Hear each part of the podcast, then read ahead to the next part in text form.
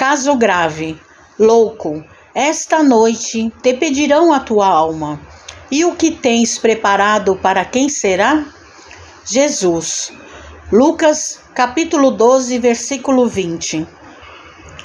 Dentre os nossos companheiros de experiência humana, aquele que apenas enxerga as suas necessidades sem consideração para com as necessidades de seus vizinhos, que jamais se afastou da, da casa farta, nem mesmo por momentos, para levar um pão à choupana que a penúria vigia, que nunca se lembrou de oferecer migalha dos recursos que lhe são próprios nas obras da solidariedade, que vê exclusivamente as exigências dos próprios filhos, laureando-os de abastança e carinho, sem tentar nem mesmo, ao de leve, minorar o suplício das crianças abandonadas.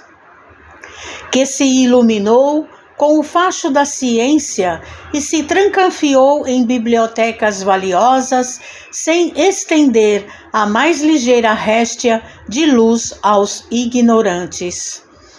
Que se enriqueceu de tributos afetivos no lar tranquilo, sem acender em tempo algum o menor raio de esperança ou de alegria para a viuvez em desamparo que unicamente sabe desfrutar vantagens pessoais sem alongar braço amigo na direção dos que anseiam por singela oportunidade das muitas oportunidades de elevação e progresso que lhe favorecem a vida.